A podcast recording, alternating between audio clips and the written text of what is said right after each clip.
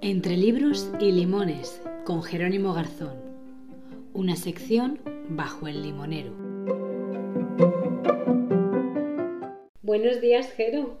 Un día más aquí entre libros y limones. Me, me encantan nuestras citas. Cada vez le voy cogiendo más el gustillo. Buenos días, Idu. Pues yo es que estoy esperando, contando los días para que llegue este momento. Yo espero que la gente que nos escucha también esté mm, deseando que llegue una nueva recomendación. Yo me les imagino a las personas aquí escuchándonos con una libretita donde van apuntando los títulos de los libros que vamos diciendo. Y bueno, como adelanté también, eso, que a finales de mes eh, estén atentas las personas porque va a haber una recopilación de todos los libros que vamos mencionando. Así que si se les escapa algún detalle, que no se preocupen, que luego lo vamos a recuperar en un post que esperamos que, que haya mucho feedback en ellos.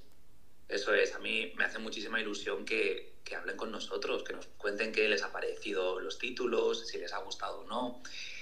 Quiero, quiero compartir lecturas. Al final es lo que hablábamos, ¿no? Que esto se convierta o que sea cada vez más una conversación viva entre nosotros y las personas que nos leen, que nos escuchan y bueno, pues que quieran comentar, oye, pues mira, ese libro que vosotros recomendáis a mí me llevó a tal lectura o me gustaría que hablarais de este tema. Bueno, abierto a lo que necesiten. Porque no es fácil encontrar a alguien con quien hablar de libros. No, y además es un poco el... Por eso se creó este rincón entre libros y limones. Y sobre todo porque a mí hay una cosa que, que yo valoraba al principio y es que creo que tú eres una persona que lee mucho, de mucha tipología, así que yo siempre vengo un poco a la expectativa de de qué nos va a hablar hoy. Pues prepárate hoy porque te traigo un libro increíble. A ver, a ver. Estoy nerviosa. Sí, sí, pues tienes motivos, porque el libro es increíble, la editorial es muy interesante y el tema es muy duro también, como, como en el último episodio sobre la depresión. Bueno, pues em, te cedo mis nervios y cuéntanos de, de qué es el tema hoy. Venga, pues me quedo con tus nervios y arrancamos. Hoy vamos a hablar sobre la violencia en el seno familiar. Uf, Sí, mm, es, es muy fuerte. El título que os traigo se llama Entre los rotos, que me parece precioso este título. Y la autora se llama Alaí de Ventura Medina. Mi- mi- eh, me quedo así un poco en shock. Primero con Sí. el tema. Mm, El tema me deja completamente noqueada. Y, y cuando has dicho el título, Entre los rotos, lo primero que he pensado es: ¿cómo han, cómo han acompañado la portada de este título? Uf, la portada es, es tremenda. Es un fondo morado y encima de ese fondo hay una foto, el, el sí, el recortable de una foto de dos niños que se agarran de la mano y encima de la foto hay un roto. Uf, joder, es dura, ¿eh? Si rajas es una hoja una foto. Caso, claro. Pues Y- adelante, no sé. eh, es que ya te digo, es mm, me estás llenando de silencios porque creo que el tema es muy duro, el título pinta duro, así que bueno, te cedo la palabra y desde luego el tema que trae cola. Aunque el tema sea duro, igual que el de la depresión, sí que quiero que quede un, un final, un, un mensaje final positivo y de luz. Y antes de empezar a hablar de- del libro, quiero hablaros de, de Tránsito, Tránsito Editorial, eh, que es la editorial que publica Entre los Rotos. Eh, Penguin Random House también lo publicó en su momento, pero la última edición y como yo llegué hasta él fue a través de, Tránsito.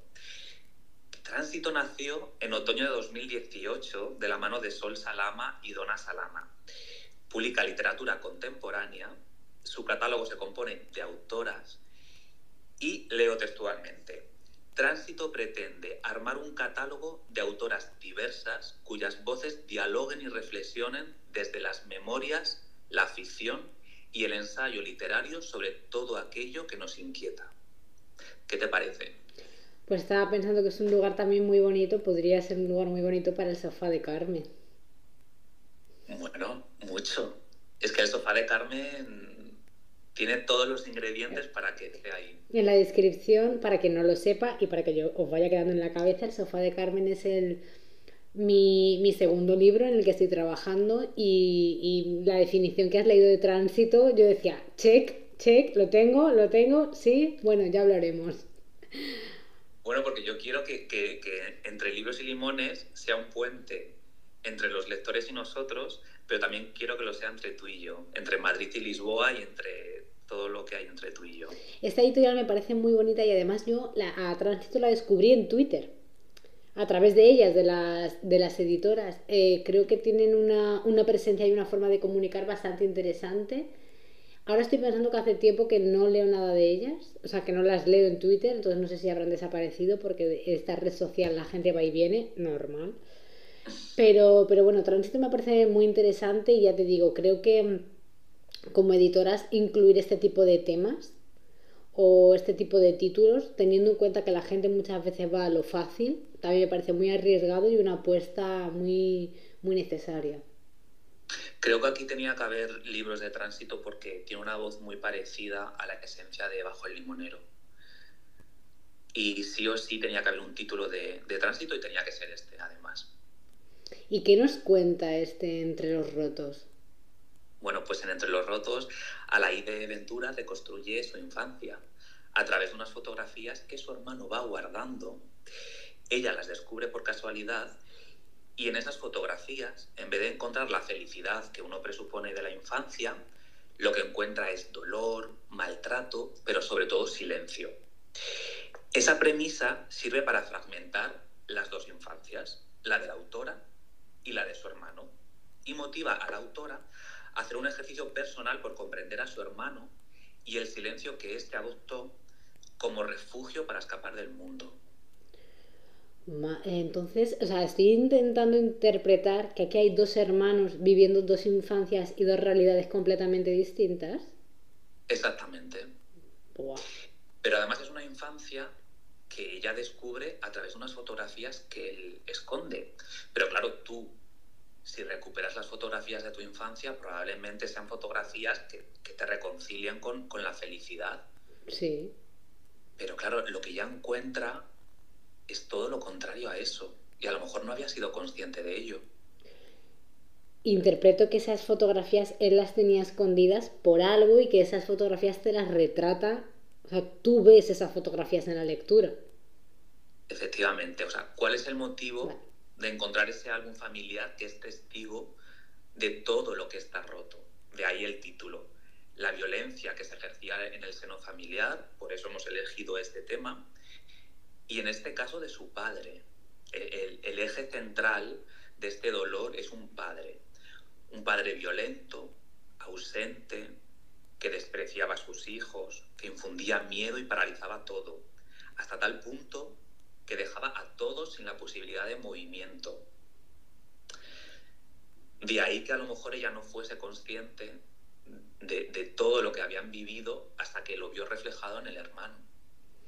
Eh, me, me salta una duda y es, em, no sé si esto queda retratado en el libro o si contarlo va a ser develar demasiado, pero em, eh, ella a lo mejor no, no, sufrió ese maltrato, a lo mejor, o, o bueno, esas fotografías, eso que, que, vivió la hermana, a lo mejor no lo vivió ella. Pero ella te cuenta el recuerdo que tenía del padre. ¿El recuerdo suyo del padre se asemeja al que tenía el hermano? Sí, el recuerdo está presente, pero de esta historia me gustaría extraer el silencio como vía de salvación. Buah, es que mm, al final yo por suerte evidentemente no lo he tenido que vivir, no lo he vivido de primera mano, pero mm, me vienen ahora a la cabeza ¿no? todos estos casos de em, curas pederastas y los que tendrán que venir todavía, eh, los que tendrán que salir a la luz. El silencio, el silencio sobre todo cuando tú, cuando la violencia la ejerce contigo una persona que a priori, ya no solo que sea autoridad, porque la autoridad a veces te puede, puede ejercer violencia, sino una persona que a priori te tiene que querer como un padre, como, joder, a un cura, una cosa así, eh, tú le, le, presupones una serie de valores y una serie de afectos y no sé qué. Entonces, claro, la confusión que eso genera, después el, supongo que el sentimiento de culpabilidad y el silencio, todos estos casos que se van revelando, siempre acaban en el silencio, porque es muy difícil asumir que alguien que te tiene que querer es la persona que más daño te hace. Exacto. Y también quiero decir una cosa, y creo que la autora quiere reflejarlo en este libro, es que el silencio también es violencia. Hmm. Y, como muchas personas aprenden a, querer a través de, de la violencia. O sea, tú puedes llegar a querer a tu padre a través de esa violencia que ha ejercido, pero callas y silencias. Bueno, bueno, es que... O esas familias que no hablan. Sí, sí, sí. Llevarlo a, un extremo tan grande, esas familias que no se comunican, hmm. que todos son secretos, que jamás salen a la flote. O sea, las familias ver que todo está debajo del agua. Es que eso para mí me parece la tensión.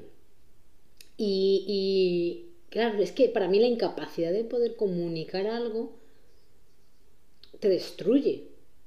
Y, estamos hablando de, mal, de malos tratos, de abusos, tal, pero pues lo que comentabas ahora, familias dentro del seno familiar, aunque no sean casos tan graves, ¿no? El, eh, esos rencores, ese eh, esas historias putrefactas que hay muchas veces debajo de la alfombra. Es como o se airean o te alejas de ellas, pero permanecer conviviendo con ellas en silencio me parece una tortura eh, supina, sin duda alguna. Hmm. Te quería preguntar, em, ¿de qué manera en este libro, a ver, cómo lo, cómo lo verbaliza, ¿no? ¿De qué manera en este libro em, habla el hermano. Bueno, no sé si el hermano tiene voz, si el hermano recupera ese silencio. No, la voz es solo la de ella. Es solo la de ella. La, voz del hermano está a través de las fotografías. Hmm. Pero la voz principal del libro es ella, es la hermana. O sea, tú piensas que son. Eh, es la complicidad de dos hermanos para poder coexistir y, además, claro, yo me estoy imaginando la, coexistencia de esos dos hermanos en lo que ninguno de los dos le comunica al otro. Yo también estoy sobreviviendo. Exacto. O una madre que no es capaz de enfrentarse a su marido por la violencia machista que ejerce el padre sobre la madre. Claro, a ver, eh, es que eso también es incuestionable, ¿no? Cuando hay violencia en el seno familiar hay silencio de muchos y luego, claro, aquí también hay un montón de matices. Eh, quién es cómplice, quién es verdugo, eh, ¿hay, ¿hay, algún verdugo o son todos víctimas? la historia de ese padre no la justifico en absoluto, ningún tipo de, de abuso ni nada, pero claro, me gustaría saber de dónde viene también el padre que desde luego te queda para un libro con tres tomos. También piensa que son dos voces adultas. O sea, no es el niño o la niña que te está contando lo que vivió en ese momento, sino son dos voces adultas que rememora la voz de la hermana, en este caso de, la autora, según las pistas que va dejando el hermano. Hmm. Porque ella va encontrando pistas y ahí va interpretando la infancia y la violencia que hubo en esos años. ¿Y lo cuenta de manera dura? ¿Lo, cuenta de manera...? Porque al final, claro, si tú estás rememorando tu infancia, yo no vivo las cosas en la infancia, o sea, no registro cerebralmente las cosas en la infancia como las, como las registro ahora. Entonces no sé si hay un, vale, es una voz adulta la que está narrando el libro, pero son recuerdos ella asimila sus recuerdos de la infancia o lo recuerda, lo, no sé si me estoy explicando, como que lo razona ahora como adulta. Lo razona como adulta, lo descubre como adulta y sobre todo hace un reflejo de, de, una historia triste que se convierte en la historia de muchas familias de este país. Claro, claro, claro. Pero aunque sea triste, es una salvación. O sea, que ella encuentre las fotos es una suerte. Que ella las interprete de esa manera es una salvación para ella y para su hermano. Porque, no, claro, aunque ella es la voz narradora y parece la protagonista, al final la mayor víctima es el hermano. Sí, sí, sí, ella le está poniendo voz a esa historia. Bueno, eh, retomo algo por si ha quedado así un poco en el aire. Esto es una historia, es una biografía, o sea, es una historia personal, es una novela confesional como las que hablamos en el anterior episodio, ¿no? Vuelve a ser aquí un episodio vivido por la propia autora. Sí, es que muchas de las novelas, aunque les asociamos otros temas, muchas veces van a ser confesionales. Y esta también podría ser una historia de hermanos. Sí, sí, sí. Eh, mira, estoy pensando ahora, eh, cuando estábamos hablando de, del abuso, del maltrato en la infancia, se me ha venido a la cabeza em, Ana María Matute, porque creo que es una persona que retrataba a los niños, o sea, la infancia, el dolor, el abuso, el maltrato, o sea, em, la pobreza, un montón de carencias en la infancia, eh, la manera en la que tiene ella de retratarlos, pero te, hablaba por eso porque Ana María Matute creo que habla de los niños, en los niños tontos, bueno, en cualquiera de, sus títulos, porque tiene muchos protagonizados por niños. Em, creo que habla eso de una manera mm, como si fueran niños, ¿no? O sea, esa, esa forma de razonar de niño, pero que tiene una crudeza de un adulto. Eh, ¿sabes? Estábamos hablando ahora de la infancia y de la, y de la dureza y, estaba, bueno, me ha venido ella a la cabeza Ana María Matute, que por supuesto la recomiendo eh, sin duda alguna. Pues te ha venido una María Matute que viene y una porque no hay mejor ejemplo, no hay mejor autora que esta para retratar el mundo de la infancia y el mundo familiar. Sí, sí. Eh, eh. lo ha hecho y sobre todo ella retrataba el mundo de la infancia como algo cruel, no como algo idílico. Y, y, aprovecho ya para recomendar una de mis novelas favoritas de Ana María Matute, que es Paraíso Inhabitado. Uf, Sí, claro, es que eh, es, que pues es lo que estábamos hablando, ¿no? Eh, esta crudeza, eh, pero que la voz siempre es de un niño, o sea, tú siempre estás viendo a un niño. Lo que pasa es que, claro, lo retrata de una manera, mm, sí, creo que lo que estábamos hablando, tiene una manera, es, que es una genialidad, no, no, sé, supongo, creo que no hay una autora que lo haya hecho igual, ni ningún autor. La forma de levantar la alfombra y mirar toda la mierda que hay debajo, con belleza. Con belleza y no infantilizando, porque muchas veces cuando hablas de niños o lo protagonizan niños, se infantiliza todo mucho o se tiende mucho a, eh, ¿no? a, hacer del libro un sálvame, ¿no? Voy a, voy a, hurgar nada más que en lo duro para que tú empatices, o sea, buscando la lágrima fácil, no. Creo que retratar de estos temas requiere de serenidad, para poder hablar mm, sin caer en amarillismos ni, historias de este tipo. Y, es fácil hacerlo porque las familias, igual que las parejas, comparten unos códigos y un lenguaje que solo existe hmm. en ese mundo que ellos han creado. Y retratarlo en una novela es muy, muy complicado. Y, y me parece alucinante que hayas hecho este, esta unión con este libro de Ana María Matute. Lo estaba pensando todo el tiempo en esos niños, en esos niños de Ana María Matute y esta historia de ese niño, eh, el hermano de la autora y, los silencios. Porque además, eh, y volviendo a Ana María Matute, creo que en esos silencios, el niño víctima puede escapar a través de la imaginación. O sea, generan una imaginación, unos mundos paralelos, porque el que están viviendo no se corresponde a lo que un niño debería vivir. Entonces, te evades. Entonces, descubrir cómo ese niño se podría estar evadiendo o descubrir cómo esos niños se evaden, eh, me parece también una lectura mm, para hacerlo despacito, para hacerlo despacito y con el estómago vacío, si puede ser. Pero, y te iba a preguntar, ¿esta autora tiene más títulos? Tú que siempre vienes con más títulos y bueno, saber qué títulos y, qué otras historias plantea la autora. Vale, pues esta autora tiene otro título que se llama Como Caracol y fue premio Gran Angular 2018. Ella es mexicana y tengo muchas ganas de traer autoras eh, latinoamericanas a, entre libros y limones porque estoy muy interesado por esta literatura contemporánea y creo que son historias que se acercan a lo que me interesa ahora. ¿Qué es? El, mundo, o sea, el reflejo de lo que no se ha contado hasta ahora. Creo que es lo que están haciendo las autoras latinoamericanas y españolas.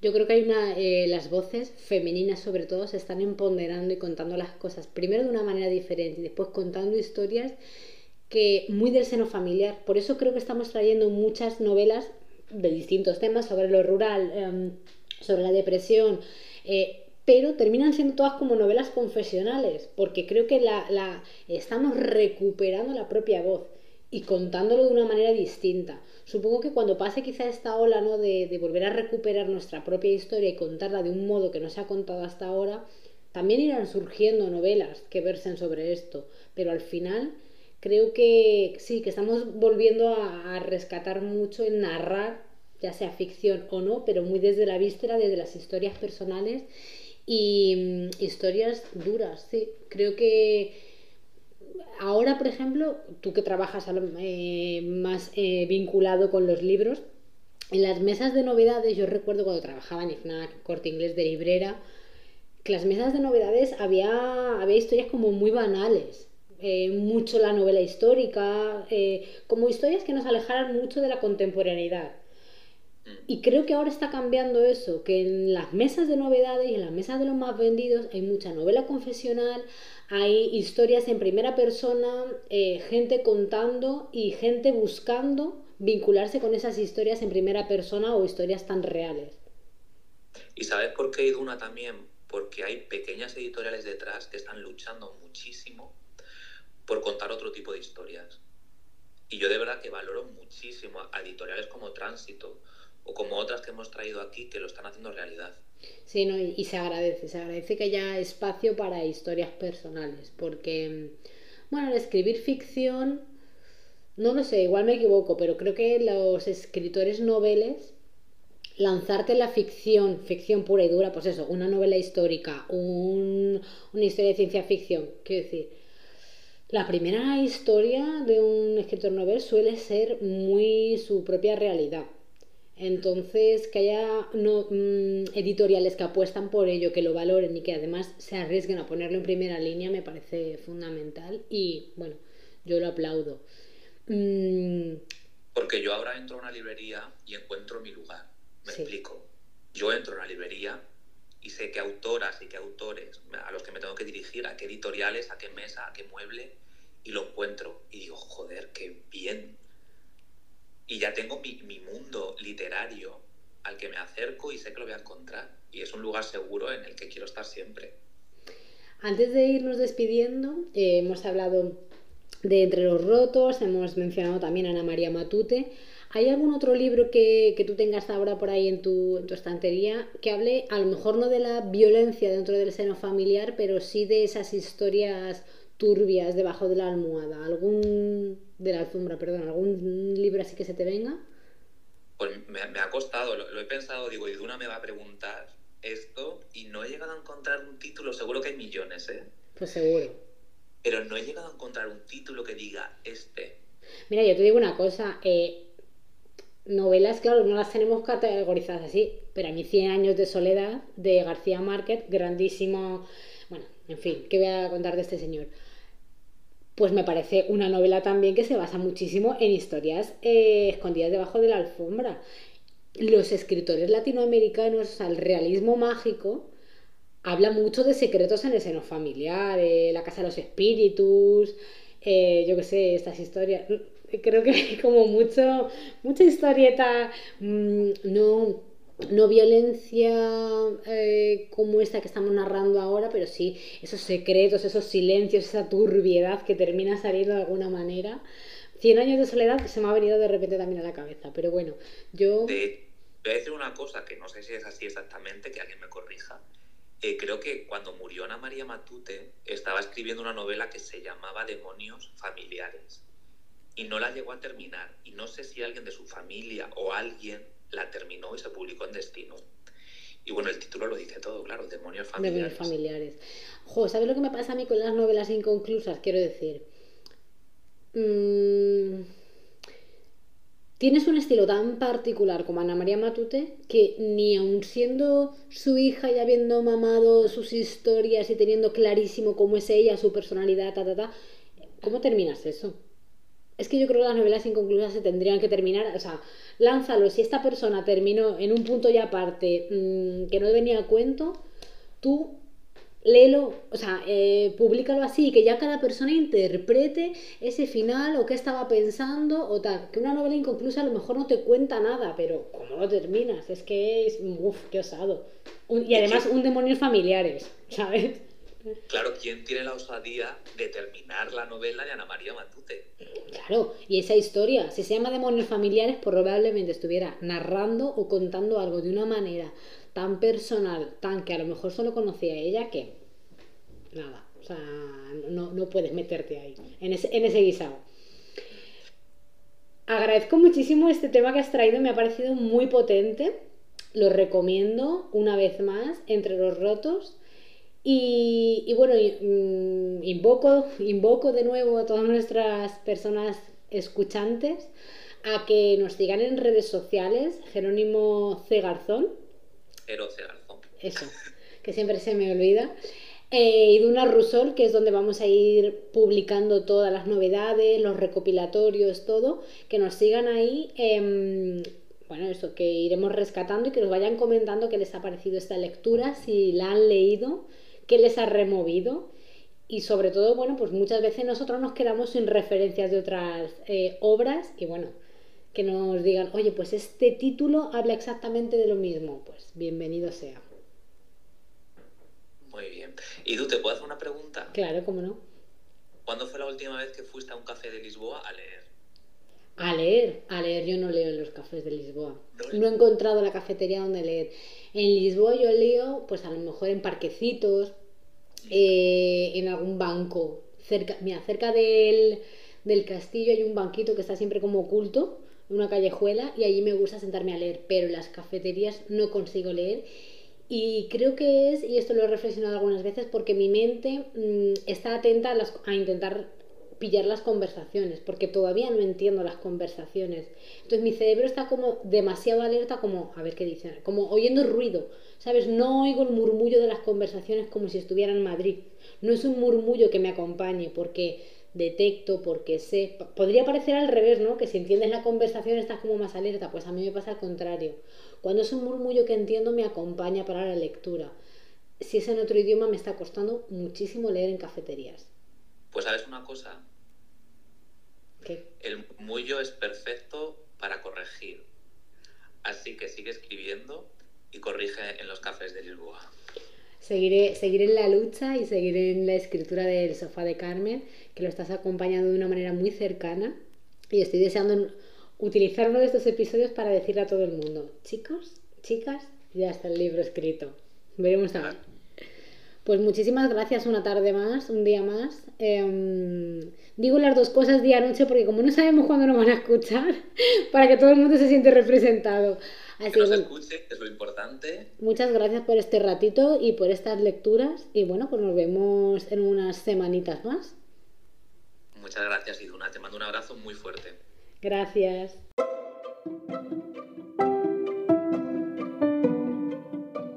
Gracias por estos minutos con nosotras. Acuérdate de seguirnos para no perderte ningún episodio y si puedes, valora con puntuación este podcast para animar a otras personas a que vengan a escuchar. De nuevo, gracias por tu tiempo. Nos reencontramos pronto bajo el limonero.